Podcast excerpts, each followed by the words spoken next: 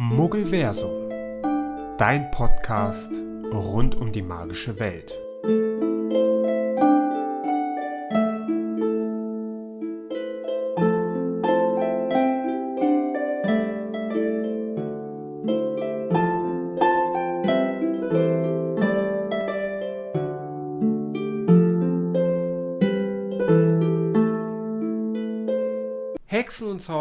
Willkommen zurück zu einer neuen Podcast-Ausgabe. In dieser Folge reden wir über den Lieblingssport der Zauberer. Ja, was ist denn der Lieblingssport der Zauberer? Naja, Quidditch natürlich. Dieser Sport ist in der Zauberwelt sehr beliebt, denn man kann das genauso gleichstellen wie bei uns zum Beispiel Fußball. Zwar kennen die Zauberer kaum bis gar nicht Fußball, aber dafür haben sie ja ihren eigenen Sport. Und um Quidditch spielen zu können, braucht man natürlich auch einen Besen. Die bekanntesten Besenmarken wären zum Beispiel Silberpfeil, Mondputzer, Sauberwisch, Komet, Zunderfauch, Swiftstick, Shooting Star, Nimbus oder der Twigger 19. Der beliebteste Besen auf dem Markt bleibt trotzdem noch der Feuerblitz. Jeder möchte doch einen Besen besitzen, den Harry Potter selber empfohlen hat, oder nicht? Aber sind wir doch mal ehrlich, wenn ich mir einen Tennisschläger für 15 Euro kaufe oder einen Tennisschläger für 150 Euro kaufe, ich kann doch trotzdem nicht besser spielen. Und genau das stelle ich mir halt auch bei den Besen vor. Ich meine, die können doch nicht besser Quidditch spielen, wenn sie jetzt den oder den Besen haben. Klar, er kann wahrscheinlich besser verzaubert sein als der Besen von One Weasley, weil er ein bisschen abgeranzt ist. No front an der Stelle an die äh, One Weasley-Fans. Sorry an euch. Aber sehen wir es mal realistisch. Wenn wir schon mal gerade bei Besen sind, wusstest du, dass die Ministeriumabteilung sogar ein Kontrollamt für Besenregulation hat? Das kannst du dir so vorstellen wie in Deutschland der TÜV. Guten Tag. Guten Tag, was kann ich für Sie tun? Ja, ich würde einmal meinen Besen untersuchen lassen. Ja, geben Sie mal her. Ja, steht. Super. Genauso stelle ich mir die Überprüfung im Ministerium vor. Denn um auf einem Besen reiten zu können, braucht man keine Flugerlaubnis. Aber so wie manche Hexen und Zauberer auch fliegen, ist es natürlich kein Wunder. 50 Punkte für Gryffindor. Aber nun, genug geredet zu dem Besen. Wir kommen jetzt zum Quidditch. Ein Quidditch-Spiel besteht aus insgesamt 14 Spielern. Das bedeutet sieben Spieler pro Team. Alle Spieler tragen ihre Trikots in Form von Umhängen, worauf ihr Logo und die Farbe ihres Teams wiedergespiegelt wird. In jedem Team gibt es drei Jäger, einen Hüter, zwei Treiber und einen Sucher, der den Schnatz fangen muss. Damit die Spieler auch Punkte erzielen können, gibt es auf jeder Seite drei Ringe. Diese Ringe befinden sich in einer Höhe von 20 Metern, sodass die Spieler natürlich mit ihrem Besen leicht drankommen. Und damit ausreichend Platz zum Spielen ist, beträgt das Feld eine Länge von 160 Metern. Damit ihr euch das so ein bisschen bildlich vorstellen könnt, ein Fußballfeld ist um die 120 Meter lang. Also ist das Quidditch-Feld ein Stück größer.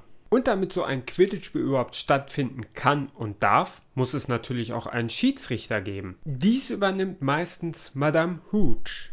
Sie ist halt die Besenfluglehrerin. Sie darf das halt. Ja. Sie hat auch die Macht über die drei verschiedenen Quidditch-Bälle. Die da wären Quaffel, Klatscher und der Schnatz. Der Quaffel ist dazu da, um Punkte zu bekommen. Das heißt, einer von den Spielern muss in ein Tor des gegnerischen Teams treffen, um halt den Punkt zu erzielen. Der Klatscher ist eigentlich nur als Behinderung beim Spielen da, denn er greift willkürlich einfach die Spieler an. Und das kann natürlich auch mal zu heftigen ähm, Verletzungen kommen. Hm, wahrscheinlich sogar mal ein Schädelbruch, weil äh, so heftig wie der manchmal, darum heißt er ja auch Klatscher, auftrifft, äh, kann das schon mal sehr schmerzhaft werden. Der Mittelpunkt des Spielfeldes, wo das eigentliche Spiel beginnt, ist ein Meter groß. Für Quidditch gibt es kaum bis keine Ausreden. Denn sollte man eine Verletzung haben, klar kann ich es verstehen, da wird mal eine Ausnahme gemacht, aber sollte es schlechtes Wetter sein, wahrscheinlich sogar bei Wirbelstürmen oder sonst was, wird trotzdem Quidditch gespielt. Also die Wetterbedingungen sind egal. Das sieht man ja in Harry Potter und der Gefangene von Azkaban, wo Harry von einem Dementor angegriffen wird und schon von Anfang an das Spiel schlechte Wetterbedingungen vorweist. Darum nochmal eine kleine Warnung an euch. Geht bei Gewitter nicht mit eurem Besen raus. Ihr werdet das nicht so leicht verkraften wie Harry. Damit das Spiel beginnen kann, wird vom Schiedsrichter angepfiffen und die Bälle werden auf die Spieler losgelassen. Sollte es ein Jäger während des Spiels schaffen, einen Quaffel durch die drei Ringe zu werfen, gibt dieses 10 Punkte. Die Hüter müssen genau das Gegenteil tun, denn sie müssen das Tor vor Angriffen schützen. Der Sucher hat natürlich nur eines im Blick, den Schnatz. Wenn er diesen während des Spiels fängt, kriegt das Team zusätzlich 150 Punkte. Und das kann ganz schön schwer sein, denn dieser Schnatz ist genauso groß wie eine Walnuss. Also nicht leicht zu fangen. 50 Punkte für Gryffindor. Ist ja gut, ist ja gut. Ist ja nicht so, dass die anderen Häuser nicht noch existieren. Andere Häuser? Also ich kenne nur Gryffindor. 50 Punkte für Gryffindor. Dumbledore, setz dich doch lieber auf die Tribüne und schau dir das Spiel an. Aber reden wir doch lieber weiter über Quidditch. Quidditch gibt es sogar im echten Leben. Da werden sogar Turniere von abgehalten.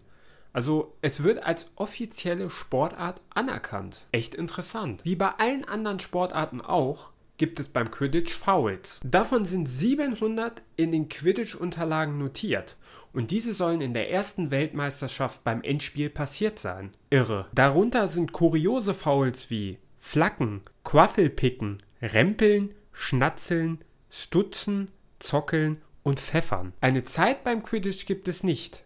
Das Spiel ist dann beendet, wenn der Sucher den Schnatz fängt. Im Jahre 1921 fand das kürzeste Quidditch-Spiel aller Zeiten statt. Dort spielten die Tornadoes gegen die Catapults. Das Spiel hat dreieinhalb Sekunden gedauert. Im Gegenzug gab es auch eins der längsten Quidditch-Spiele aller Zeiten. Dieses ging drei Monate.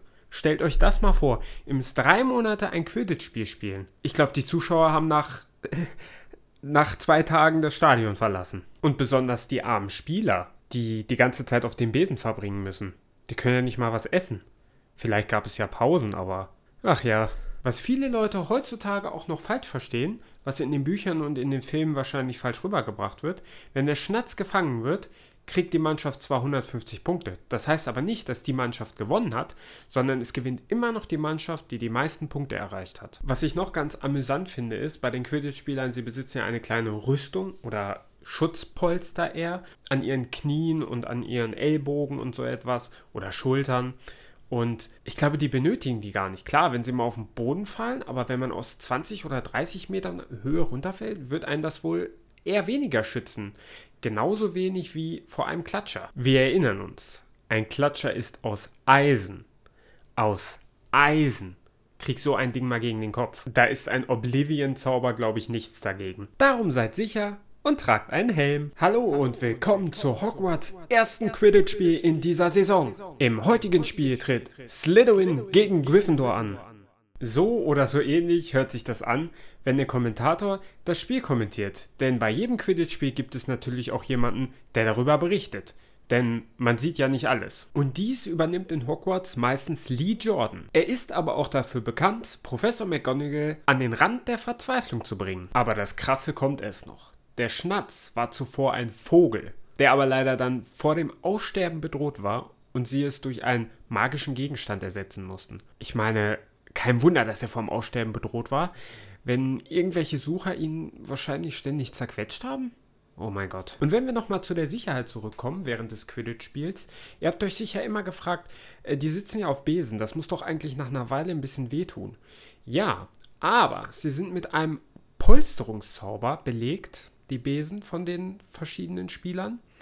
Und äh, dieses würde sich dann so anfühlen, als würden sie auf Kissen sitzen. Also die brauchen da keine Angst haben, dass sie sich dort irgendwie was verletzen oder dass es auf Dauer wehtut, denn sie haben diesen Zauber, der sie davor schützt oder äh, ja, der vor Schmerzen halt schützen soll. Genau. Weil sogar die Schauspieler selbst sagten zu den Dreharbeiten, dass das Schlimmste, was sie gemacht haben, waren diese Quidditch-Aufnahmen.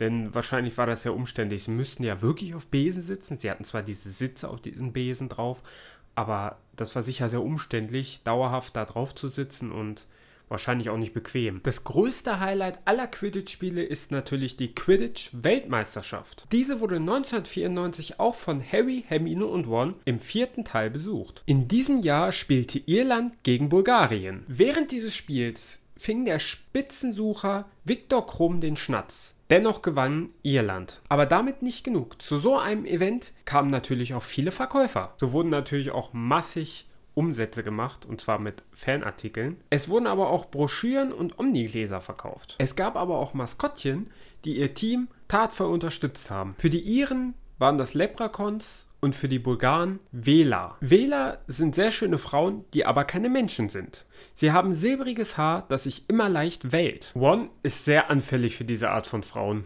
Die Freude bei den Maskottchen blieb aber nicht lange, denn sie haben für einen Aufstand bei den Zuschauern und auf dem Spielfeld gesorgt. Stelle ich mir aber auch ein bisschen gruselig vor.